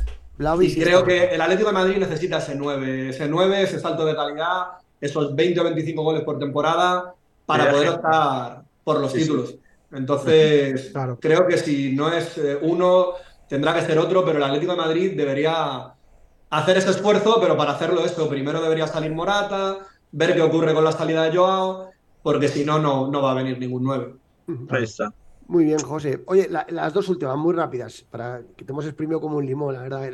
Oye, por cierto, 150 personas en directo, brutal. Ah, Darle me fenomenal. gusta a todo el mundo y el que no siga a José en su canal, que supongo que seréis pocos, seguidle, por favor, Que me sigan, que me sigan. que se sigan. Eh, las, dos últimas, las dos últimas a modo test, muy rápida. ¿Se llegará a un acuerdo pronto con el Forest por Lodi? Y la segunda, las renovaciones de Hermoso y Coque, ¿tendremos noticias pronto? Pues me gustaría poderte responder rápido en, en modo test en las dos. Por Lodi creo que sí que va a haber un acuerdo. El tema será ver con qué cantidad, pero creo que sí que va a haber un acuerdo pronto. Y en cuanto a lo de Hermoso y lo de Coque, con Hermoso creo que sí que también habrá un acuerdo pronto. Y con Coque no sé cómo de pronto, pero también lo habrá. No sé si este verano, quizá haya que esperar un poco más, pero seguro que habrá acuerdo también con el capitán. Oye, José, perdona, ¿puedes mandar un saludo a la familia Antoine Griezmann? Ah, bueno, pues si nos están viendo, sí, por supuesto. ¿Quién nos está viendo? ¿El primo y, más gente? ¿Tanta familia de Dominic. Griezmann hay al otro lado? Dominique, Dominique y Alan. Ah, pues Joder. un saludo para Dominique y para Alan, un crack, vuestro pariente, y ojalá que pueda seguir en el Atleti muchos años y rindiendo como lo ha hecho esta temporada. Gracias. Bueno, José, oye, pues muchísimas gracias por estar aquí en Bendita Afición en la Casa de todos los Atléticos. Eh, bueno, eh, a tope con el Atleti, ¿te lo has pasado bien? Me lo he pasado muy bien, la verdad, se me ha hecho corto y nada, encantado de volver cuando queráis a seguir hablando de, del Atleti, de esta pasión como es el Atlético de Madrid. Bueno, pues esta es tu casa y aquí que no pase mucho tiempo sin que vuelvas, ¿vale, José? Muy bien, un Gracias, placer. José. Gracias, José. Gracias, José. Un abrazo. Buenas nos. Un abrazo a todos. Un abrazo. Muy bien, pues hasta aquí el. eh, ahora vamos a ir hablando un poquito de mercado, pero bueno, la verdad que con José hemos, eh, hemos repasado todo, reaccionamos. Eh, Demon, ¿qué te ha parecido? Eh, espectacular. espectacular. Eh, mucha información. Eh, eh, como todos los invitados que traemos. La verdad es que da gusto, da gusto. Sobre todo porque este es, mm, José Ignacio sabe muchísimo de, fichajes, de, sabe mucho de, sobre todo del Atleti. Muy parecido a Fullana la semana pasada. O sea, yo he escuchado mucho y la verdad es que te nutre, te nutre. Jochito, te has perdido, te has perdido parte, Jochito. Sí, me he perdido, me he perdido, me he perdido, me he perdido parte porque estaba, fuera. Bueno, los horarios del trabajo uno no los puede controlar. Ahí Luego, luego lo más. reaccionas en rumores, ¿eh? Luego lo reaccionas. Luego, luego, por supuesto, que lo, que lo reaccionaré y Retuitea, seguro, seguro que ha contado, seguro que ha contado cosas muy interesantes y lo vamos a repasar esta noche, sin duda. ¿Qué te ha parecido, Franco? A mí excepcional, ¿qué te iba a decir? Hemos dado un repaso a, to- a todas las líneas. Portería, defensa, medio campo, ataque. o sea, hemos tanteado todos los jugadores. Fíjate que el Atlético de Madrid realmente ahora mismo tiene casi el, vamos a ver, el 40% a la venta. El 40% de jugadores a la venta. ¿eh? Solo. No, más o menos a la venta clara. Cedidos, a lo mejor tiene otro, pero a 40%, porque no he hablado de Samuel Lino. Pero yo no sé si Samuel Lino va a tener hueco en caso que se vaya a Carrasco. Sa- Que es lo que yo te digo. Samuel Que no espérate. Yo le daría un poquito más del 40. ¿eh? Vamos a ver, vamos a ver. Eh, eh, el 40% seguro. Vamos, sin contar Joao, ¿eh? Yo, yo quiero, Mm, contar claro. dos, quiero contar dos noticias y premiar a los 140 personas que tenemos todavía en directo. 151. O 151.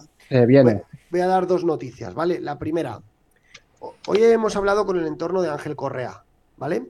El jugador está de vacaciones, eh, está desconectando. Me cuentan que, me cuentan que, Ángel, esta es la temporada que peor lo ha pasado en cuanto a que es la peor, el peor año en el que ha llevado no jugar tanto como lo que se merece, ¿vale? Que ha habido otros años que lo ha llevado mejor, que este año le ha afectado eh, y que él considera que Simeone, entre comillas, ha sido un poco injusto con él, ¿vale? Eh, el jugador quiere seguir en el Atleti, el Atlético de Madrid es su prioridad, pero sí que es verdad que él se ha dado cuenta que está un pelín quemado. Está, se ha dado cuenta que está un pelín quemado. Y me cuentan que hay equipos de Italia que todavía no han hecho ofertas formales, pero que están interesadas en el jugador. ¿Vale? Me insisten desde el círculo de Correa de que el jugador quiere seguir en el Atleti y que lo más seguro es que siga. Pero la noticia es esta, que es el verano en el que está más quemado de su etapa en el Atleti. Este verano es el que está más quemado porque considera que, que podría ser titular en este equipo. Y por otro lado, hay equipos de Italia que pueden llamar a su, o- a su puerta en las próximas semanas. No sé cómo vais. Ahora doy otro bombazo, pero no sé cómo Y de, vais. y de Inglaterra, Peto. Y de Inglaterra también. Inglaterra. De Inglaterra también, yo lo sé. Ujú. Sé que hay equipos de Inglaterra. Es que Correa sería, Demon, Correa sería titular en muchísimos equipos. Sí, sí, en el 90% de los equipos que se fuera sería titular. Quiere titular.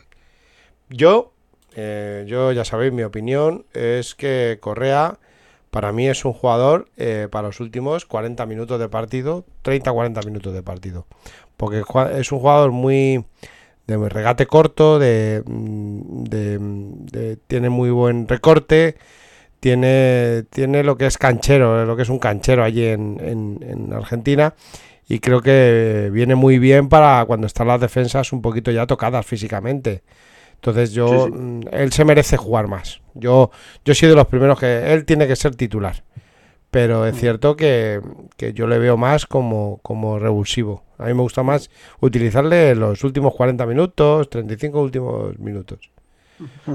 Y ahora me dejo yo para el final la última. Eh, Juanchi, Franco, ¿queréis contar alguna información que tengáis? Bueno, yo por apuntar un poco lo, lo que decías de lo que decías de Correa, lo que, es- lo que has contado. A nosotros nos trasladan ayer que, digamos, que no es que haya pedido salir, pero sí ha preguntado las condiciones que sería para el caso de que, de que finalmente decidan, decidan marcharse, que la respuesta del club ha sido la misma de siempre. Trae el dinero, trae la oferta y hablamos. Y si la oferta te convence y te quieres ir, pues ningún problema para que te vayas. Porque sí que es verdad que el entorno de Angelito piensa que, él merece ser titular y que ya lleva muchos años aquí y nos ha dado todo lo mejor de su carrera y es posible que se plantee. Y hay una cosa que no sé si te lo han dicho a ti, pero sí que yo lo he podido averiguar y me lo han contado, que cree que no ha tenido tantas oportunidades en la selección argentina por probablemente la falta de, minutos que, que ha tenido el Atleti. Aunque él ama Madrid y ama el Atleti. Se quedó fuera del Mundial y eso le, eso le hizo pupa. Ha sido un año duro para Ángel. Franco, Yo, pues nada, yo lo único que quería anotar es sobre el tema Joao Félix. Eh, a mí me ha llegado, bueno, he hablado con alguien del entorno de, del Paris Saint Germain y, y bueno, la- lo, lo de Joao Félix puede estar encaminado dentro de muy poquito. Yo creo que para mí, quien tiene más, más opción como club para, para, para contratar, eh, yo creo que es el PSG. Yo creo que es, es el equipo, habiendo salido, me está despistando con la bufanda de La Puente. Tú a lo tuyo, tú a lo tuyo. Puente. Que, Ay, que- digo, que digo, que digo que, que tiene más opción el PSG para llevarse a Joao Félix que en un equipo inglés. Yo creo que la liga inglesa no, yo creo que debería de pegar el cambio a la liga francesa, porque eh, mm, para un jugador como Joao, enfrentarse al Dijon y enfrentarse al Troya, enfrentarse al Saint-Étienne, bueno, no sé, a los equipos, a Le Havre, por ejemplo, ir a jugar al Estadio Ocean con el Paris Saint-Germain, allá a Cote Normandía, que ya le vería yo, Mm. obviamente, ¿Cómo barres para casa, Franco? ¿Cómo barres para casa, Franco? Tú lo quieres ver en Francia. Tú lo estaría quieres ver bien en Francia, la- vamos. Sí, hombre. Yo, a mí me encantaría verla aquí, claro que sí, en el PSG. Yo creo que, que sería la buena opción porque al al salir Mm. Neymar, que por cierto va a salir, Messi se ha ido ya, eh, Mbappé y Joao a lo mejor lo hacían muy grande. Yo, Yo, creo que a lo por, mejor. por complementar la información de Franco, voy a extender la información que daba antes con José Ignacio, porque tampoco quería, quería perder mucho tiempo, ¿no? Ahora sí que me extiendo un poco más. A ver, eh, estoy, mi información está alineada con la de Franco. A mí me cuentan, como os he dicho, el Atlético de Madrid está centrado en las salidas. Sí. Hay, hay La- movimientos en de la dirección deportiva en las entradas, pero en las próximas semanas se va a confirmar solo salidas. Y Solo- renovaciones. y renovaciones. Vamos a empezar a hablar cosas claras a partir de la semana que viene. A mí me cuentan que Jorge Méndez ya tiene colocado a Joao. En línea con lo que dice Franco, que ya lo tiene colocado. Lo único que ocurre es que están buscando la fórmula más ventajosa para el club de destino. ¿Vale? Me han dicho una frase textual en el WhatsApp que leo. Jorge Méndez le ha dicho al Atleti que igual en la operación Joao hay que perder para luego ganar. Me lo escribe textualmente un periodista del entorno cercano a Méndez. Frase de Méndez, ¿vale? El- Yo lo que entiendo de esta frase es que Méndez le está diciendo al Atlético de Madrid que igual hay que bajarse un poquito los pantalones en esta operación, ¿vale? No ganar tanto dinero como el Atlético de Madrid quiere para que luego Méndez haga un cambalache por ahí y el dinero venga de otro lado. Es decir, entiendo que hay otro bombazo del Atlético de Madrid en, modo traspaso, que quizás Joao no sea el única, la única venta, sino que O haya llegada, otra venta Peto. de un pez gordo. O llegada, Peto. Oye, Oye. No, no lo sé. A mí la frase me la ponen aquí, Sí, ¿vale? Y es clara. Me dicen que hay tres equipos que pudieran ser estos. Ya los he dicho antes. Arsenal, United y el PSG, como apunta Franco. Y lo que me dicen es que la fórmula que está moviendo Méndez, al hilo de la frase que os acabo de decir, es un alto montante de variable, que pudiera ser por partidos jugados de Joado, Entonces por goles, poco por objetivos eh, conseguidos por Joao, objetivos personales y de club que hagan que esa operación, que pudiera tener unos emolumentos cercanos a los 60 millones de euros, finalmente se convirtieran en los famosos 80 que quiere el Atlético. Esto es lo que me cuentan. Pero la frase me la reenvían de algún chat y os la repito. El Atlético, igual el Atlético de Madrid, en la operación Joao tiene que perder para luego poder ganar. A, a buen entendedor, pocas palabras bastan, pero parece que el futuro de Joao se puede solucionar muy pronto. Eso es bueno, ¿no? ¿Qué os parece? Sí, no, está claro, está claro que es bueno. Está claro que es bueno. Está claro que yo también tenía esa información, por cierto, de- del sábado, lo puedo decir, cuando conté todo, que vosotros a lo mejor no lo sabéis porque no, no- no habéis estado mucho metidos en el tema, pero yo el sábado sí, con el terremoto de Den Hazard, me llega una de las informaciones, y digo terremoto porque fue, fue increíble todo lo que pasó con eso, y me llega una información donde di- me dice claramente, además de que Hazard va a ser anunciado la salida ese mismo día, Joao Méndez, Joao prometido al Atleti que va a vender a, a Joao Félix, tal cual. Eso es lo que me llega en ese WhatsApp. Joao prom- eh, Jorge Méndez ha prometido al Atleti que Joao va a ser vendido. sí, Y por, otra, y por otra parte, cuando hablamos también de, de eso de que para esa frase que tú has dicho antes, que hay que perder para, para luego ganar, puede tener dos lecturas. Una, que sea una salida de otro futbolista que complemente todavía más eh, para el Atlético de Madrid, o una posible llegada de un delantero muy cotizado, que es una opción muy, muy difícil, pero que sería un plan B al sueño del Atlético de Madrid, que es Dusan Vlahovic. Y el nombre lo puedo decir claramente, que es Gonzalo Ramos. Y que lo lleva él. Jugador del Benfica, Juanchi. A ver, me llegó una información última hora. Eh, Última hora. La Fiorentina ha rechazado una oferta del Fútbol Club Barcelona por, por Anrabat, Sofian Anrabat. Bueno, Ha rechazado completamente la oferta. Hoy Mateo ha dicho que piden 40 kilos. Negociables, pero 40 kilos. Lo ha dicho eh, Mateo en relevo. Y, y se ha tornado, 25. y se ha tornado al Atlético de Madrid. Se ha girado al Atlético de Madrid. O sea que. Yo no veo, yo no veo al Atleti pagando 40 millones. Yo Yo tampoco. No, pero no Sí, 40, sí, unos- no, porque puede Y haber. unos 25 30, pero 40 no. Sí, pero puede No haber. Pero vamos a ver. Eh, también me, me comentan que puede haber algún jugador en intercambio que vaya a la Fiore Ujú. Ojo Savic ahí. en calidad. en Ojo, cali- ojo Savic ahí. o en Ojo calidad de. Ahí.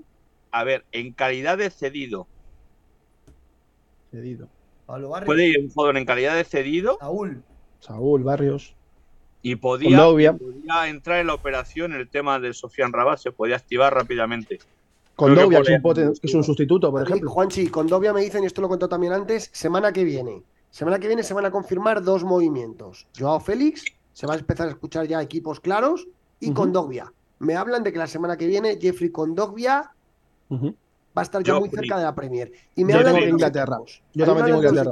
A mí me hablan de de dos equipos. Del Brighton y del Wolves. Ah, de Wolves. Ah, Sí, el Wolves. espera, vale, espera, pues ya está. espera. Ya te lo No, he dicho todo con eso, Méndez. Yo se Ya lo te lo he dicho todo, Méndez. yo, yo se lo comento a, a Junior Lopetegui, si es verdad, o al director deportivo que también le conozco. Otro, por Venga, favor. que nos, que nos vamos, Demon. no. Tenemos que irnos ya, ¿no? Sí. Vale. Menudo programón, ¿no, Demon? Eh, solo decir que muchas gracias a las 170 personas que hay ahora mismo en directo. 170 personas, nuevo récord de bendita afición. Oye, maravilla. Muchísimas Las gracias a gracias a todos por estar ahí. y por favor, si os ha gustado, si os ha gustado, tirarme un besito y dale a like. Dale like. Y ahora los 158 con Juanchito a rumores, ¿vale? 160 y- Ahora, 169 ahora mismo. Todos a rumores con Juanchito. Os cambiéis hombre lo vais a, a hablar con nuestro compañero Juanchi, que tiene muchas cosas que comentaros. Y ahí hasta la madrugada ves ahí. ¿Cómo cierras, Sí. Juanchi? ¿Cómo cierras? ¿Cuándo empieza? Bueno, prim- primero que nada, eh, agradeciendo a José Casio por haber estado, aunque he podido estar poco, pero hay confianza, o sea que él sabe que no va a estar mucho. Y por otra parte, esperando que esta semana haya, haya más movimientos en el mercado. Eh, sé que parte de la dirección deportiva están en plan vacaciones descansando, pero eh, no se deja de trabajar. Se están haciendo todos los movimientos posibles y sí que es verdad que la próxima semana se espera que sea más un poquito más intensa que esta y habrá muchas cosas que, que tratar y las vamos a ir siguiendo, por supuesto. Ahí, ahí, Miguel Pereira se ha escrito con Primer. Bien, no Muy bien. Muchas gracias. Demon, ¿cómo cierras? Pues como siempre, dando las gracias a las 170 personas que hay en directo ahora mismo. Es, Qué eh, maravilla. yo estoy, mira, eh, flipando. O sea, eh, quiero que quiero que, que nos den al like, porque eso nos ayuda mucho. Y que iremos, seguiremos creciendo e intentaremos traeros toda la información posible para, para que estéis informados todo el verano de, de los fichajes, las entradas, las salidas. Eh, nosotros también tenemos nuestros fichajes como Juanchito, que, que es, es nuestro Blauvich. Eh, es nuestro Blauvich, así que también muy agradecido a él, que también él, él ¿Y- y ha provocado este tirón. ¿Y yo quién soy? Tú, tú eres el cholo, tú eres el cholo. Tú eres el cholo. Así que nada, muchísimas gracias a todos. Un beso muy grande a, a- a toda la gente de las peñas y eh, sobre todo a la de, a la de la puente que, que todavía estoy A ahí en la Patricia, a Patricia y a Juan Carlos, si nos están viendo. Ya que hablamos de las peñas, Sí. un abrazo grande para ellos. A toda la unión, la a, Peña Atlética de Barcelona. sí, a toda, a todas las También. peñas eh, y a, la- a la- a los dirigentes y todo, todas las personas que mueven lo de la Unión Internacional de Peñas y un, un saludo para, para todos los compañeros. Yo voy a saludar desde aquí un saludo muy importante a nuestro amigo Yassin de Casablanca. Salam alaikum. Que está allí, que nos ha dado la información sobre Dan Rabat Muy bien, grande, Yacine. Muy bien. Vale, de pues, eh, Marruecos. Pues cerramos ya el programa. Eh, gracias a todos, como han dicho Demon, programón de mercado. Eh, hemos hecho hora y, hora y media de mercado, eh, hablando Ah, de todo. ah, olvidaba. Perdóname que te corte. Aquí tenéis un cartel detrás del torneo Sí, de. Antoine Griezmann que se va a celebrar el 17 y el 18 de junio. Es un torneo que se celebra en la provincia de Macón, en donde es eh, natural eh, Antoine Griezmann. Y por cierto, no va a poder estar porque estará con la selección, pero vamos, estará acompañado por los familiares, estará el staff técnico, está el equipo de Macón que ha ascendido a Nacional, a Nacional 1 este año, que es el equipo de Alan, que es el papá de Antoine Griezmann, que de bien conoce nuestros compañeros de Monipeto. Y bueno, pues el día 17 y 18, el que se quiera pasar por Macón, allí, ahí donde veis, ¿eh? estaréis invitados. Me llamáis por teléfono y, y estéis invitados por lo menos a una copita allí. Muy bien, muy bien. Pues nada, lo que decía, oye, que gracias a todo el mundo, programón a José Ignacio, una vez más, un periodista de referencia del Atlético Madrid, viene a la casa de todos los atléticos a informarnos de primera mano, ¿vale? Hora y media de mercado, agradecerlo a todos. Eh, el jueves que viene hacemos programa seguro, va a venir Juanma Sánchez, nuestro amigo de Enrojiblanco, vamos a hacer otro repaso brutal con él. Eh, sabéis que es un, un crack con el que tenemos una grandísima relación y vamos a hacer un, un programa de Sí, pero Peto, total. per- per- perdona que te corte, pero si hay alguna noticia re- relevante, se hará, El- aunque sea un programa pequeño, se hará Sí, para anunciar. eh, atentos al canal que vamos subiendo pues las cortitas y al pie, el libreto de, perdón, el, el- lo diré, el banderín de peto, el, muy pronto la edición de Demon de las Peñas, la vais a ver y bueno, eh, eh, si hay noticias el lunes haremos programa y si no nos vemos el jueves. Se va a llamar El Peñón de Demon. Eso es. es el peñón de Demon. Oye, mira, no está, no, está, no está mal eso. Lo tenemos que dar una vuelta. Oye, muchas gracias, buenas noches. Todo el mundo con Juanchito Gracias, ahora un placer. rumore. Un a abrazo. todos, muchas gracias. Gracias, buenas noches. Y cholo. Bendita afición, Bendita afición, debate. Bendita afición, fichajes. Bendita afición, Atleti. Bendita afición, Atleti. Bendita afición.